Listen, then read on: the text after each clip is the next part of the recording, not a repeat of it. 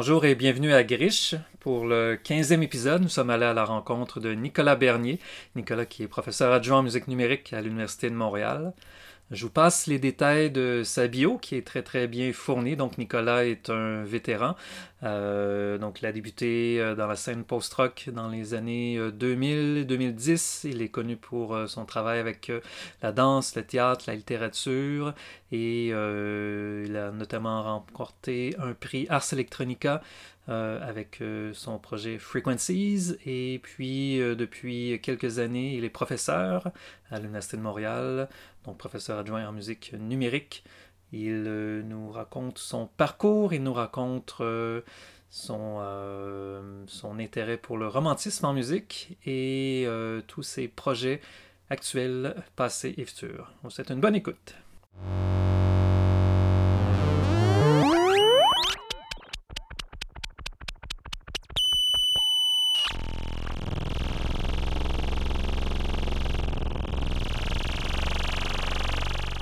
J'aimerais ça retourner un peu en arrière parce que euh, c'est donc j'avais euh, donc euh, tombé un peu sur ta musique à l'époque quand tu faisais de la musique électronique vers on parle 2007, 2008, 2009. tu as sorti des albums qui étaient ben, en fait plus, plus musicaux, on pourrait dire. Donc il y avait du il y avait du rythme, il y avait de la mélodie, c'était de la musique électronique. Donc est-ce que tu peux nous en parler un peu? Oui, c'est ça. Au début, Premièrement, au début, j'ai fait beaucoup de. J'ai travaillé beaucoup avec une collègue qui s'appelait Delphine Misrock, que j'ai rencontrée ici quand j'étudiais euh, à l'UDM. Puis, à cette époque-là, bon, ça a commencé autour de 2003-2004, je dirais. On était un petit peu dans l'apogée de, la musique électronique froide, dans l'apogée de Raster Noton, là, pour ne pas les nommer. puis justement les sinus, les bruits blancs, euh, le click and cut, euh, toutes ces affaires-là. Dans le fond, on essaie, comme artiste, on, est tout le temps, qu'on le veuille ou pas, on s'inscrit tout le temps dans le contexte dans lequel on est. Puis je pense qu'idéalement, on ne veut peut-être pas nécessairement copier ce qui existe déjà. Donc, peut-être un peu pour aller à contre-courant de ça, euh, on s'est mis à faire, on avait un duo qui s'appelait, là c'est un peu, ça s'est perdu, là, ce, nom-là, mais ça s'appelait Milliseconde Topographie. On a fait euh, beaucoup de vidéos musique, puis on a fait quelques, quelques disques aussi. Euh, puis donc, c'est ça, on intégrait beaucoup des instruments acoustiques. Delphine jouait de l'accordéon. Puis moi, j'ai un passé de, de post-rocker. oui. Un passé de rocker. Ton instrument, c'était quoi? Euh, disons que c'est la batterie. j'ai un peu fait tous les instruments, mais j'ai fini batteur. Puis donc, j'ai été rocker, puis ça, ça s'est développé plus dans un rock improvisé, atmosphérique, tout ça. Donc, ça teinte, puis ça teinte encore aujourd'hui, je te dirais, là, même si c'est peut-être plus subtil. Donc, il y a eu toute cette époque-là, mais... C'était aussi dans l'air du temps avec euh, Godspeed, tout ça, au début du... au tournant des années 2000, des années 90. Mais... Ouais, c'est ça. C'était peut-être peut dans l'air du temps par rapport à, à la musique euh, post-rock, mais en tout cas, c'était pas dans l'air du temps dans la musique électronique. Il y avait quoi où le. Parce que tu avais le côté post-rock qui était assez présent, mais au niveau de l'électronique, tu avais comme on dirait que tu n'avais pas le droit de faire de notes, tu n'avais pas le droit au romantisme en fait. Moi, dans le fond, j'ai un petit côté romantique euh, qui reste toujours. Mais après ça, la démarche, plus qu'on plus qu'on on avance dans une démarche, plus que ça se précise, puis donc, finalement, ce côté romantique-là, je pense, je pense qu'il est encore là, mais il est pas mal plus subtil qu'il l'était euh, à cette époque-là. Est-ce que tu as une pièce préférée de cette époque-là? Donc, ça, c'est ce que j'ai trouvé. Donc, euh, j'ai Objet abandonné en mer, j'ai étude numéro 3, puis j'ai... Euh, mais Objet abandonné en mer, ça, je trouve que c'est quand même un je trouve qu'on avait une belle proposition quand même. Donc ça, c'est avec Simon Trottier, qui est guitariste, euh, entre autres, pour la formation Timber Timber. Ouais. Je sais pas si tu connais, mais qui est, euh, à mon humble avis, un, des, excellents groupes qu'on a entendu dans la dernière décennie. Puis Simon, ben, c'est un super guitariste, puis il m'a fait découvrir tellement de choses. Puis c'est vraiment un drôle de mix, euh, tu sais, le genre folk électronique, il n'y en a pas tant que ça. Là. Il, y, en a un peu, mais puis, je sais pas, je trouve qu'on a trouvé on a trouvé quelque chose d'intéressant, je pense, avec ça. Sur ce disque, donc, euh, qui s'appelle euh, Objet abandonné en mer, donc Nicolas Bernier, Simon Trottier. Ouais.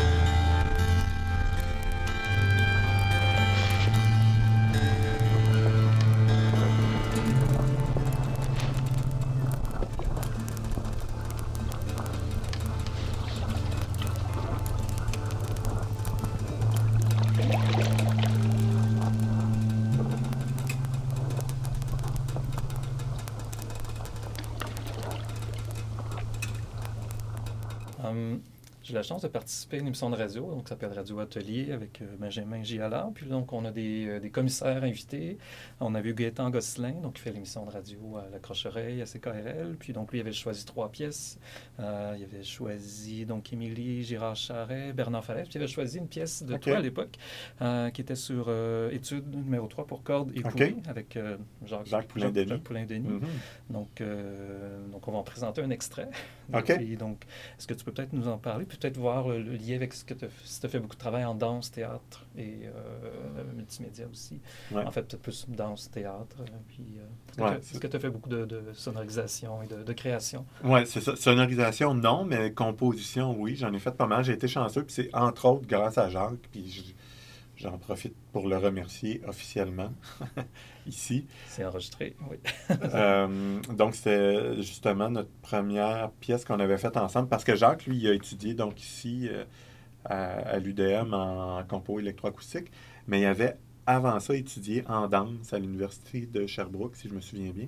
Donc, il avait comme des contacts déjà en danse, puis en plus, c'est quelqu'un de super cool, pas gêné, qui parle aux gens. Puis, euh, donc, il nous avait trouvé une première, on avait fait une première collaboration avec Ginette Lorrain. Donc, c'était quand même un, euh, je me souviens plus, c'était Angels, je pense. On, on, avait mm. embarqué un peu à la, dans le temps de ce spectacle-là. Donc, au Vertigo, Ginette Donc, au Vertigo. Puis, euh, après, on a fait un autre, étude numéro 3. Donc, je pense que c'était le deuxième spectacle qu'on a fait avec Ginette Lorrain. Euh, qui était un spectacle justement où elle utilisait des dispositifs de cordes et de poulies pour contrôler euh, les danseurs. Puis donc, nous, dans nos musiques, ben, on avait incorporé pas mal de ça aussi. Donc, on avait fait des prises de son sur place. Puis, on avait utilisé des cordes dans le sens euh, musical du terme, là, comme violon, violoncelle, tout ça, pour faire un truc. Euh, qui est devenu cet album-là. Donc, est-ce que c'était. Je pense que c'était le premier album sur Ecumen, je pense. D'ailleurs. Je ne suis pas certain, mais je pense. Si, parfait. Donc, je vais faire jouer un extrait.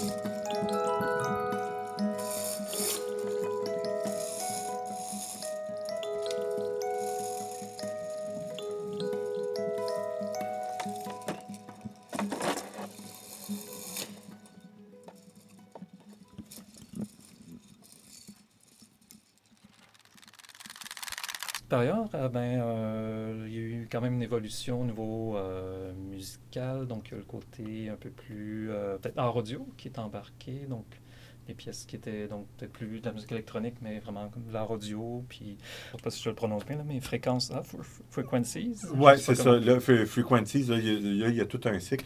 Disons, ce qui s'est passé, disons, pour parler un peu de de, de, ce qui est musical, puis de ce qui est plus en audio, puis de ce qui est peut-être plus visuel. Il y a eu, j'avais commencé en fait carrément à faire de la, vidéo, ce qu'on appelait ici de la vidéo musique, qui a été développée par Jean Piché, que tu connais peut-être. Oui, qu'on a vu à Electra souvent. Electra souvent, oui, c'est ça. Euh, puis donc, quand je suis arrivé en musique, J'ai commencé tout de suite à faire de la vidéo parce que j'étais déjà dans le visuel, comme j'étais dans le web, je faisais du design, tout ça. Donc, euh, ça a été comme un, truc naturel. Puis là, il y a une époque où je suis arrivé où je trouvais qu'il fallait que je choisisse. C'est-à-dire que si je voulais faire ce que je voulais dans le visuel, il fallait que je fasse que du visuel. Tu sais, si tu veux maîtriser les outils parfaitement, je pense à.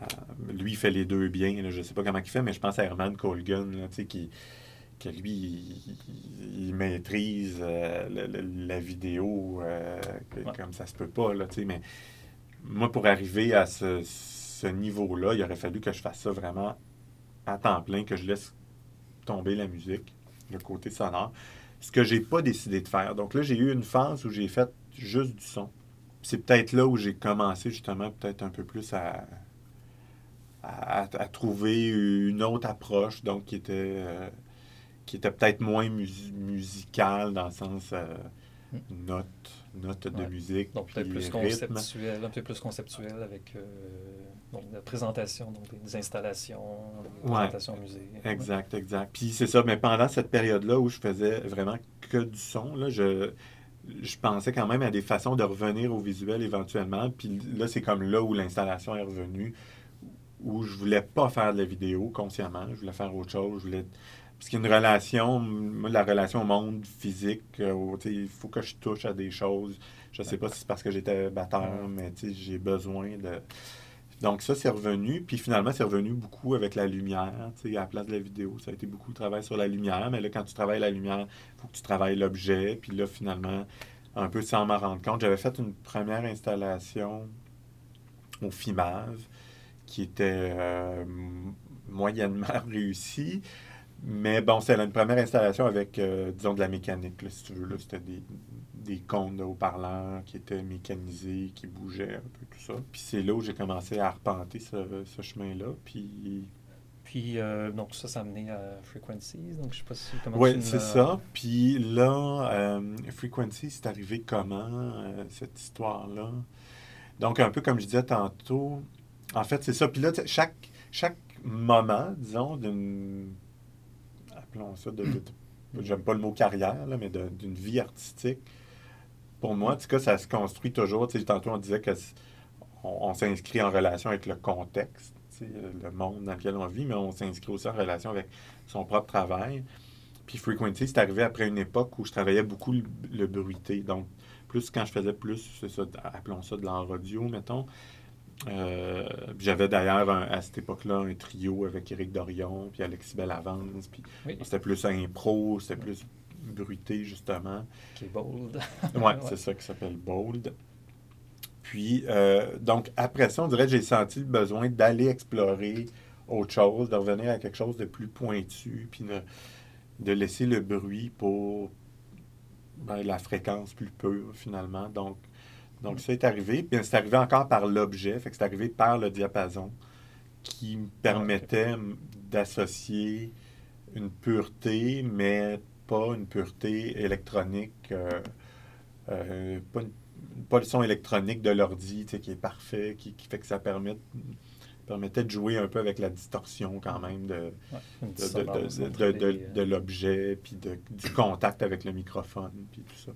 Donc là, après ça, c'est parti. Puis là, ben, il y a eu toute une série de projets. D'une part avec des diapasons. Puis là, l'idée au départ des frequencies, c'était de faire trois œuvres. Finalement, il y en a eu comme dix. D'en faire une avec la fréquence plus ou moins pure du diapason, une avec la, fréquence pure de, la synthèse par ordi, euh, puis une avec euh, le, le, son pur électronique qui sont les oscillateurs ça, c'était l'idée de base. Mais là, finalement, il y a eu, c'est ça, une dizaine d'œuvres. Puis l'oscillateur, c'est devenu un projet en soi.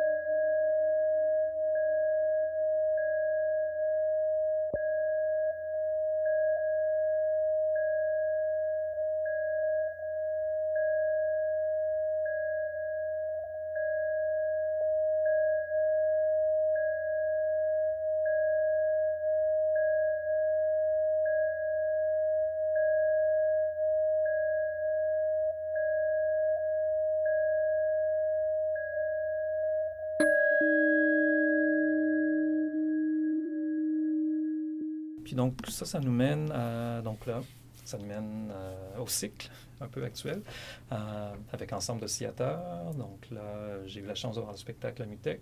Ah oui, c'est ça, OK. Et puis donc, donc la performance ben, il y a une performance duo avec Ida Toninato. Il y avait l'ensemble de sciateurs avec les 10 participants. Et puis, donc, peut-être nous dire comment ça a commencé, puis qu'est-ce que, où est-ce que ça s'insère dans ton travail? Ça a commencé un jour, j'ai vu une performance de Nancy Taubin avec deux oscillateurs. Euh, on parle, ça fait quelques années, là, je dirais autour de 2008, là, je dirais à peu près, dans une série organisée par Eric Madsen à l'époque, à la Salaire Rossa. Puis, j'étais d'un, la performance était superbe, puis de deux, j'étais un peu. Parce que moi, c'est pas ma culture du tout, là, l'oscillateur. moi, je suis né la musique électronique, là, ou l'art sonore, ou peu importe comment on l'appelle. Euh, moi, je suis né quand même avec l'ordi. Fait que, fait que là, de voir qu'il y avait ces vieux objets-là qui faisaient juste un son, qui pèsent 15 livres pour faire pas grand-chose, je trouvais ça assez fascinant. Puis à partir de ce moment-là, j'ai commencé à les collectionner tranquillement, vraiment. Quand j'en vois un passer pas trop cher, puis en bon état sur eBay, je l'achète.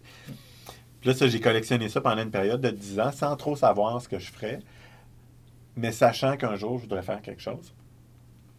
Puis euh, finalement, bon, j'ai fait une œuvre euh, avec ça qui s'appelle, euh, qui est dans la série Frequencies, qui s'appelle Frequencies A slash friction. Donc, où il y a, c'est la friction entre un diapason, une fréquence de diapason, puis une fréquence générée par l'oscillateur.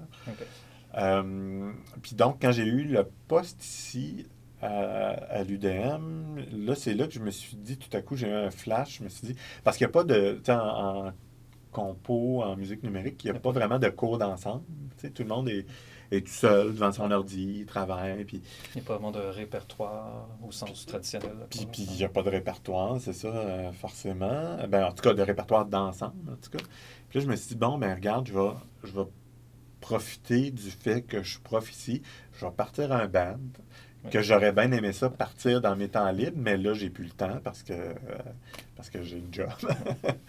fait que, euh, fait que j'ai parti ça c'est une affaire un peu fou. Tu, te dis. Euh, puis moi, j'avais aucune idée. Qu'est-ce qu'on était pour faire dans ce, dans ce cours-là. Tu, sais, tu penses ça, puis tu te dis, mais le premier cours arrive, puis c'est comme, OK, qu'est-ce qu'on joue? Finalement, écoute, c'est un, projet qui est fabuleux. On fait tellement. Ma, prémisse, c'était de me dire que c'était riche comme piste. C'est-à-dire déjà de jouer ensemble, quand même à 10, qui est quand même relativement beaucoup pour la musique électronique. Puis avec pas grand-chose, juste euh, volume, fréquence, puis euh, c'est à peu près tout.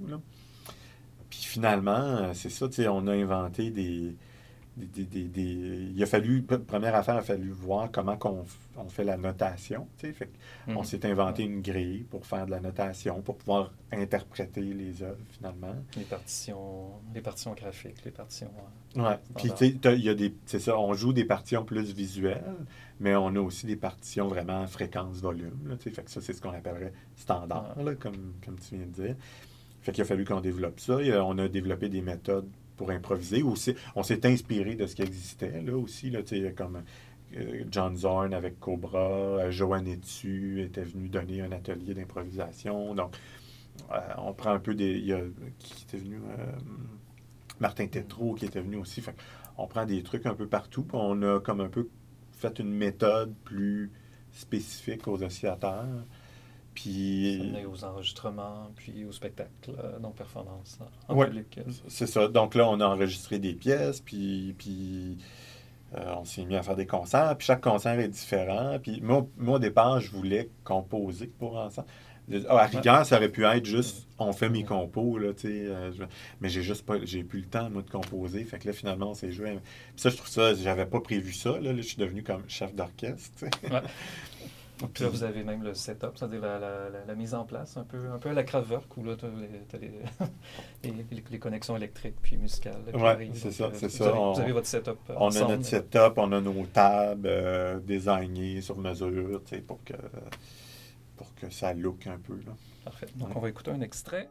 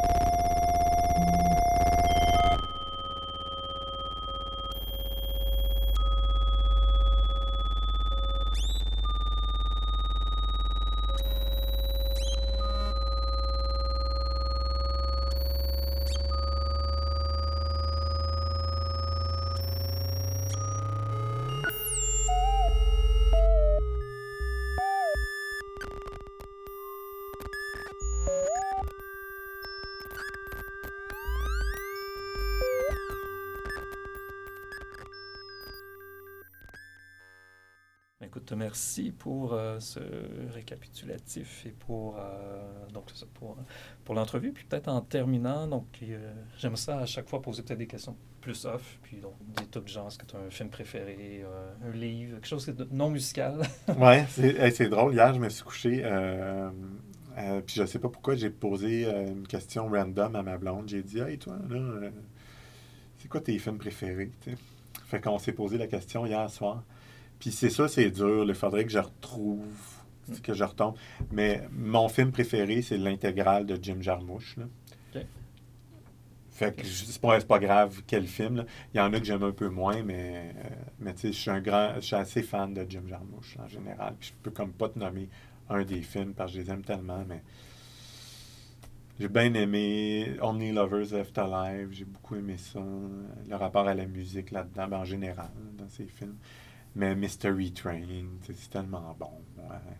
Oh, le, classique. Euh, ouais, puis l'autre, Down by Law. Fait que je dis euh, avec Johnny Depp, là, Dead Man. Ah oui. Tous ces films-là. C'était carré. Donc, ça, j'aime beaucoup, beaucoup ça. Sinon, Solaris de Tarkovsky, je me tente pas. Je suis capable de l'écouter euh, à chaque année, puis à chaque fois. Je trouve ça toujours aussi fascinant. Euh, oui. Donc, on est chanceux pour euh, les films. Vous avez posé la question hier. je vais pouvoir Puis, euh, donc, c'est le fun de voir aussi des, des, influences autres. Mais écoute, ben, je te remercie beaucoup. Plaisir.